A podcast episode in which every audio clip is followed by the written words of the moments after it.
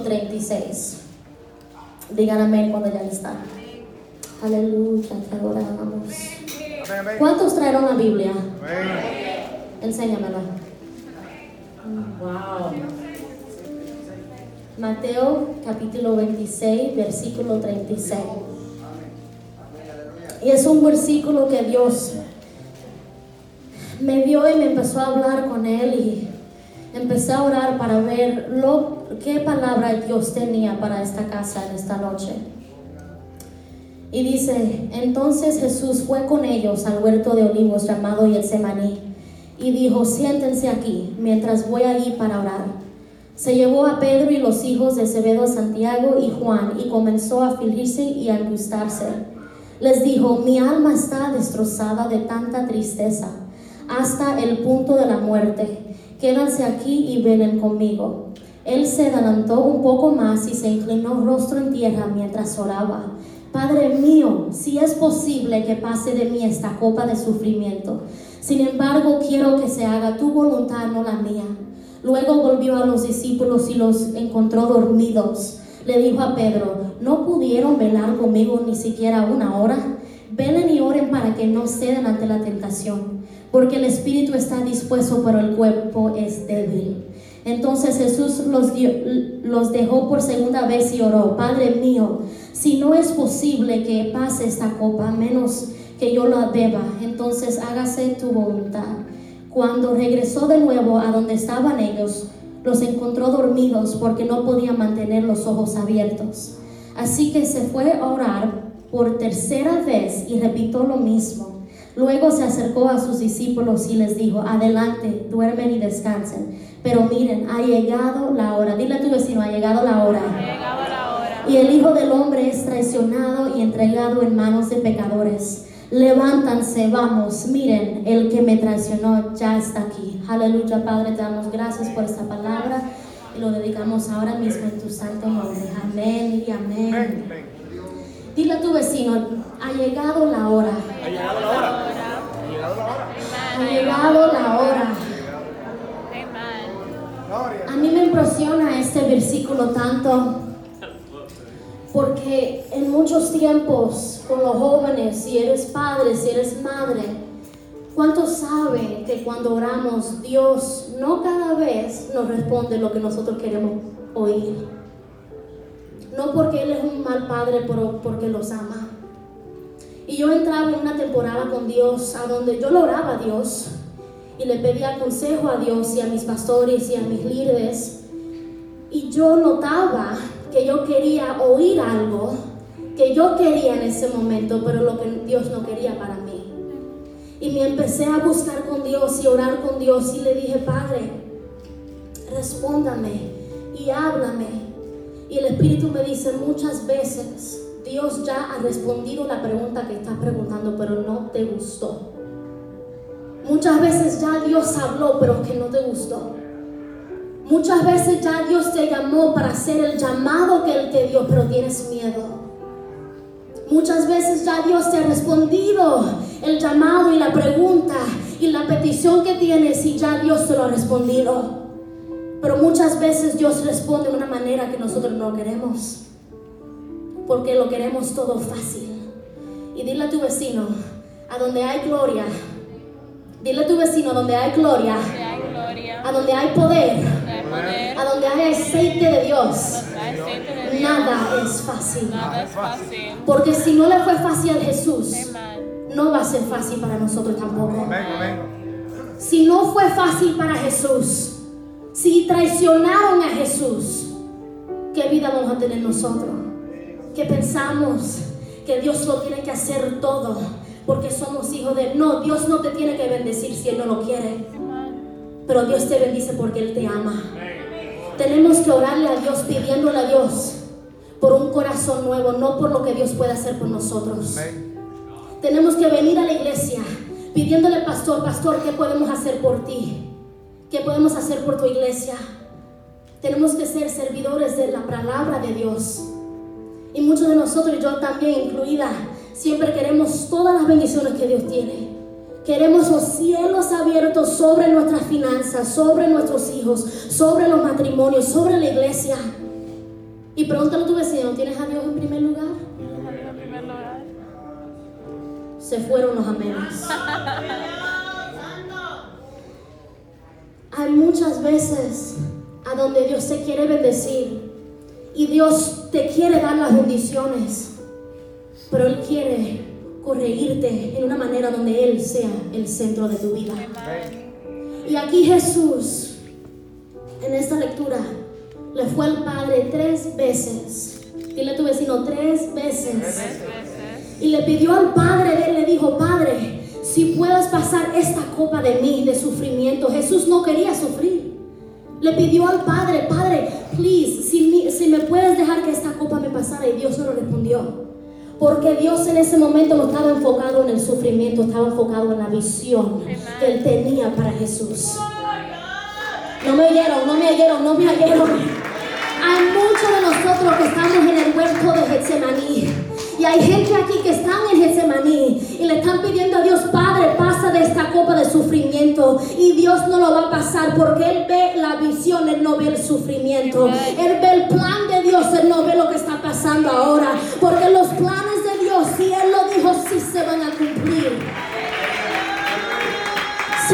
Lo dijo, sí lo va a cumplir. Pero como todo, no se va a cumplir de la manera que nosotros lo queremos. Muchas veces, como lo digo en, en inglés, hacemos U-turns en el espíritu. Y Dios nos manda para acá, y Dios nos manda para acá. Y muchas cosas que Dios te dice aún ni tienen sentido. Pero dile a tu vecino, no preguntes mucho y hazlo. No preguntes mucho Amén, y amén. hazlo. No preguntes mucho y hazlo. Porque en los cielos y en la tierra Dios demanda de nosotros en otro nivel. Y ya cuando conoces de Cristo, ya cuando conoces de la palabra de Dios, ya Dios te dice, yo te respondí sin respondirte. Ya yo te hablé sin decirte que sí ni que no. El Espíritu habla por Dios. La Biblia habla por Dios. Y hay gente en este lugar y Dios me ha traído para decirte que ya Dios te respondió. Ya Dios te respondió. Pero dile a tu vecino, el no de Dios trae fortaleza. En ese momento Jesús estaba dolorido, llorando, clamando a su padre como clamar a un niño cuando se cae y llama a su mamá primero. Bueno, los padres también, pero usualmente son las madres. Y como llamaba a su padre, su padre no respondía. Pero su padre envió un espíritu. Y muchas veces nosotros pensamos que Dios no nos oye, que Dios no ve las lágrimas todas las noches cuando lloramos, que Dios no ve el sufrimiento, Dios lo ve, pero Dios da poder y Dios da fuerza. Y cuando Dios te dice que no, Él te da la fortaleza. Tenemos que renunciarnos como si Dios nos dijo que sí cuando Él nos dijo que no. La alabanza tuya no puede cambiar cuando Dios te dice que no. Tienes que llegar a tiempo. Dile a tu vecino, tienes que llegar a tiempo. Porque aquí no se puede perder ni un momento en la presencia de Dios. Yo conozco a gente que se han sanado en medio de la alabanza. Que se han librado en medio de la alabanza. No, no era una palabra, no era una palabra profética, era en medio de la alabanza que se sanaron.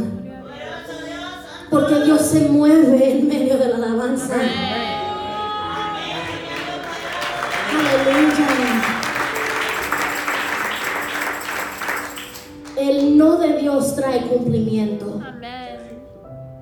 Y ahora en ese momento puedes decirme a mí, yo estoy clamando, yo estoy orando, yo estoy ayunando y Dios todavía me está diciendo que no. Te digo la verdad, yo entré en una temporada hace dos años que yo le estaba pidiendo a Dios por algo muy específico.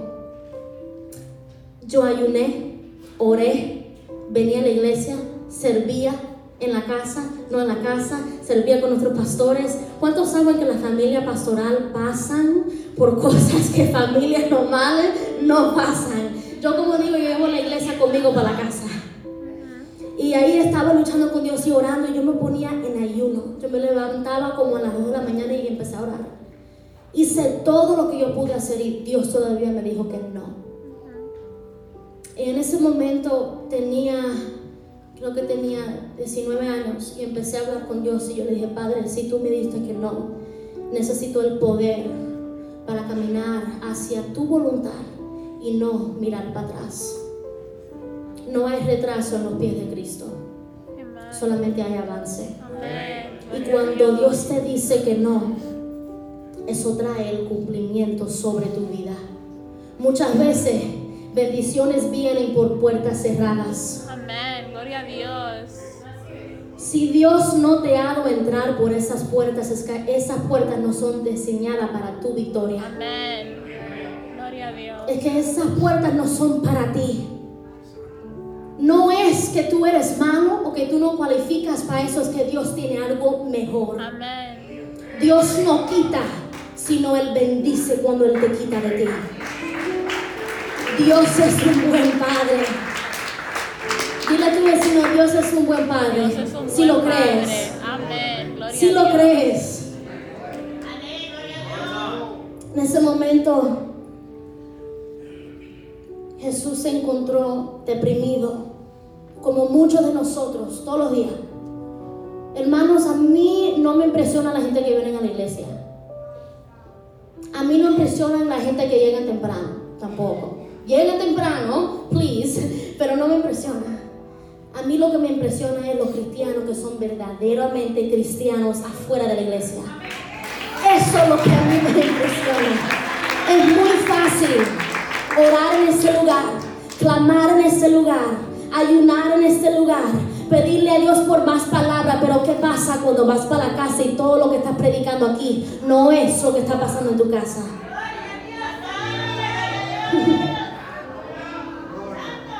Y dile a tu vecino, no es culpa del pastor. Muchas veces siempre nosotros queremos puntar dedos a todo lo que está pasando. La alabanza no estaba buena hoy porque no contaron la canción que a mí me gustaba. El pastor predicó una palabra que mm, ya la oí. El hermano me quitó el, par- parqueo afuera y él sabe que yo me parqueo aquí todos los domingos.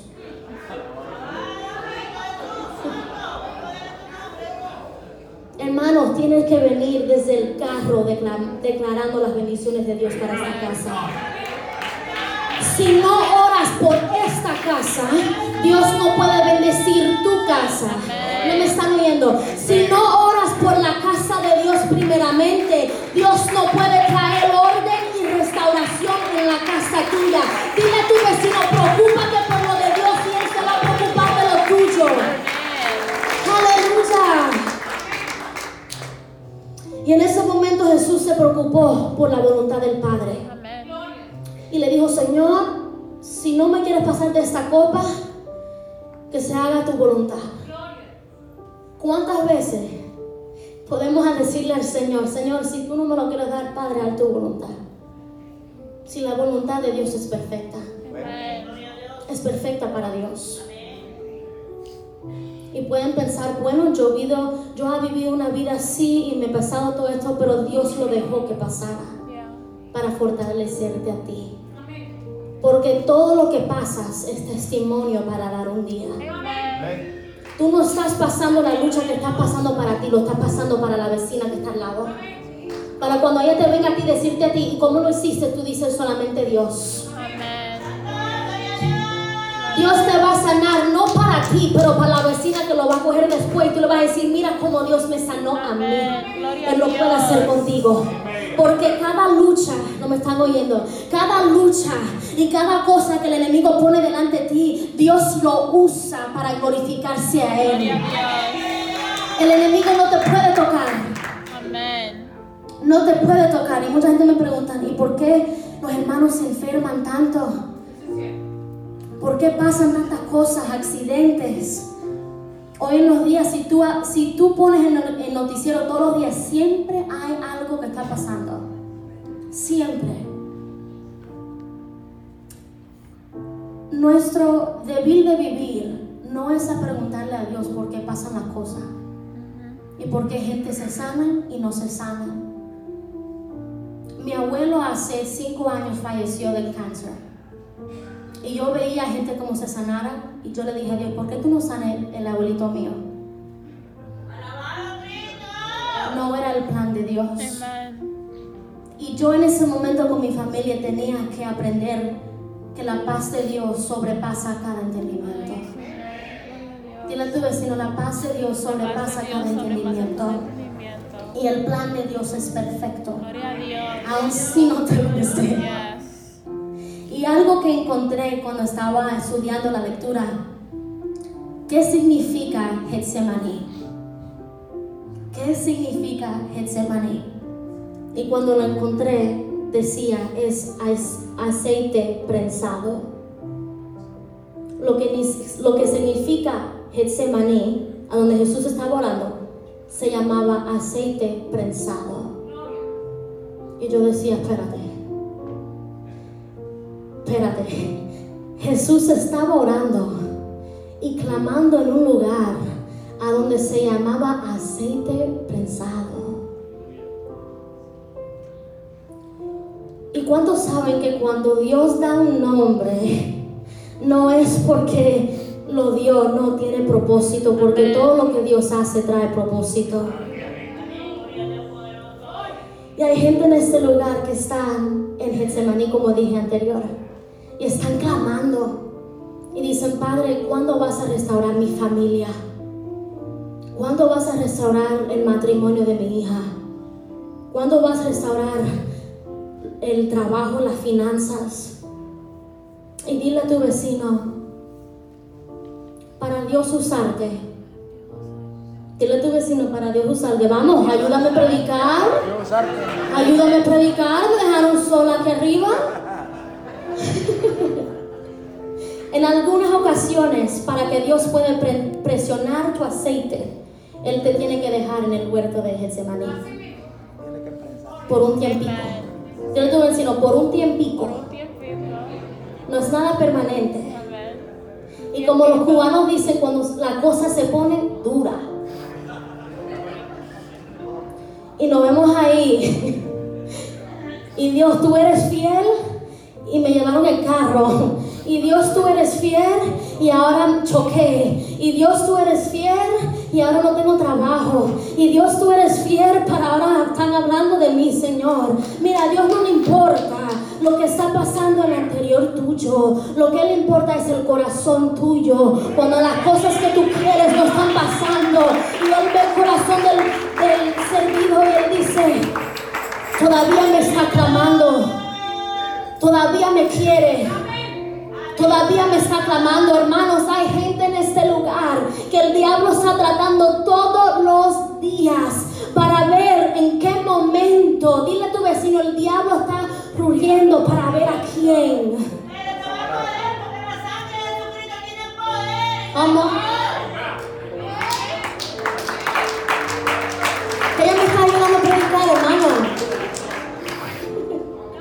Dios te quiere elevar como Él elevó a Jesús. Amén. Pero tienes que pasar por el proceso Amén. para poder apreciar la presencia de Dios. Para poder apreciar lo que Dios tiene para ti. Dios te quiere bendecir y Dios te quiere dar muchas bendiciones, no solamente para ti, pero la generación que viene detrás de ti. Gloria a Dios. Porque Él visita la cuarta generación. Gloria. Y si lo dijo, lo hará. So, no te preocupes de los hijos ni de los nietos, Él lo hará en su tiempo. Todo el mundo tiene un caminar con Cristo completamente diferente. Y no podemos juzgar cuánto este hermano ora y cuánto yo oro. Y si yo hablo en lenguas y el otro no lo habla y él no debe estar, tú sabes, close with God porque él no puede hablar en lenguas. ¿Cómo es eso, hermano? Los frutos del Espíritu, Dios lo da. Y Dios se lo da a cada uno. Y no se lo da a la gente perfecta, se lo dan a la gente que quieren ser bautizados en el Espíritu. Y que quieren más de Cristo. Y que quieren más de Cristo. Yo conozco a alguien que tiene 90, 90 años, lo cumplió el mes um, que ya pasó. Y todos los días él dice que él tiene una hambre renovada por Dios todos los días. ¿A dónde están los jóvenes en este lugar? Los jóvenes en este lugar. Tienes que apreciar este tiempo con Dios. El tiempo no regresa. El tiempo no regresa. Amen. Tenemos que ser una juventud que está levantada para aclamar el nombre de Gloria. Jesús. Gloria a Dios. Amén, Una juventud. Bueno, a los jóvenes, yo oigo mucha gente diciendo que los jóvenes de esta generación están perdidas. Estamos aquí, Amen. estamos aquí delante de la presencia de Dios. ¿Cómo vamos a estar perdidos? Amén. Que tenemos que tener fe en la generación que va, ya está, que ya se está levantando. Tenemos que tener fe en los niños que se están levantando. Amén. Amén. Dios puede usar los niños también. Claro. Dios puede usar a los niños para tener una palabra o una danza o cantar también. ¿Quién eres tú para decir quién Dios va a usar o no va a usar? Amén. No se trata de edad, ni se trata de dinero, ni se trata de quién canta mejor, quién danza mejor, quién ministra mejor, se trata de corazón. Amén. Y eso es lo que Dios ve. Amén, amén. Y hay mucha gente que canta muy bonito, pero no tienen la unción de Dios. Amén. Y pueden llenar estadios, pero no pueden llenar a la gente con el Espíritu Santo. Es algo completamente diferente. No es de la influencia, es del mover del Espíritu. Eso es de lo que se trata. Y yo siempre digo, a mí no impresiona, no me impresiona multitudes. Si Dios habita donde dos o tres están unidos, eso es lo que necesitamos. A mí nunca me ha impresionado como la gente dice, la gente famosa ni nada así, porque yo sé que todo el mundo tiene su problemita con Dios también. Que todo el mundo peca también. Nadie en este lugar me puede decir que son perfectos. Nadie puede decir que nunca han pecado. Y muchas veces nos olvidamos de ese momento con Dios. Yo estaba en un culto una vez a donde un predicador estaba predicando él empezó a decir, como mucha gente de la iglesia empiezan a juzgar a los nuevos que llegan, y cómo están vestidos, en qué música, si tienen aretes, si no lo tienen, si tienen tatuajes, si no lo tienen. Y el pastor dijo, muchos que ya están con Dios se olvidaron de donde ellos empezaron. Amen. ¿De, Dios, ¿De dónde a ti te sacó? ¿De dónde a ti Dios te sacó? Amen.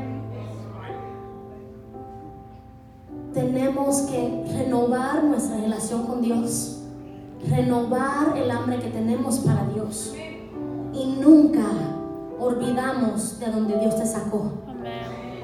Tenemos que ser humildes delante de Dios, humilde delante de Dios. Si pueden ir conmigo al último versículo, Filipenses capítulo 2. Y con esto termino, como dicen muchos pastores, pero nunca terminan. Se rieron mucho. Mm. Filipenses capítulo 2, versículo 8. Y a mí me encanta ese versículo. Lo leí la, la semana pasada. Empecé a llorar cuando lo leí. Porque si Jesús se humilló delante de todo el mundo, ¿qué hacemos nosotros? ¿Qué hacemos nosotros? Y dice la palabra, se humilló a sí mismo en obediencia a Dios. Obediencia trae poder. Y murió en una cruz como morían los criminales.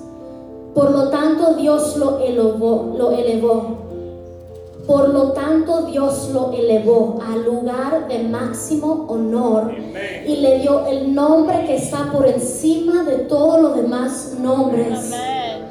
Dios se quiere elevar, pero el primer paso para ser elevado es ser humilde delante de Dios y decirle, Padre, yo no puedo sin ti. Padre, yo no puedo danzar sin ti. Amén. Yo no puedo cantar sin ti. Padre, yo ni puedo empezar a orar sin ti. Y decirle a Dios, Padre, sin ti no voy a llegar Amén, amén. no voy a llegar. Y ahí en ese momento como Jesús, en obediencia, le dijo a Dios, Padre, haz tu voluntad. Y murió en la cruz como criminal.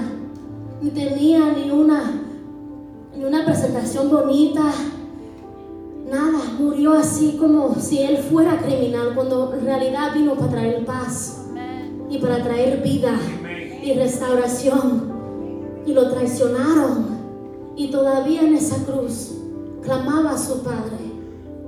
Lo clamaba para su Padre. Y lo hizo para ti y para mí. Y lo hizo para todo el mundo. Y lo hizo para tu enemigo también.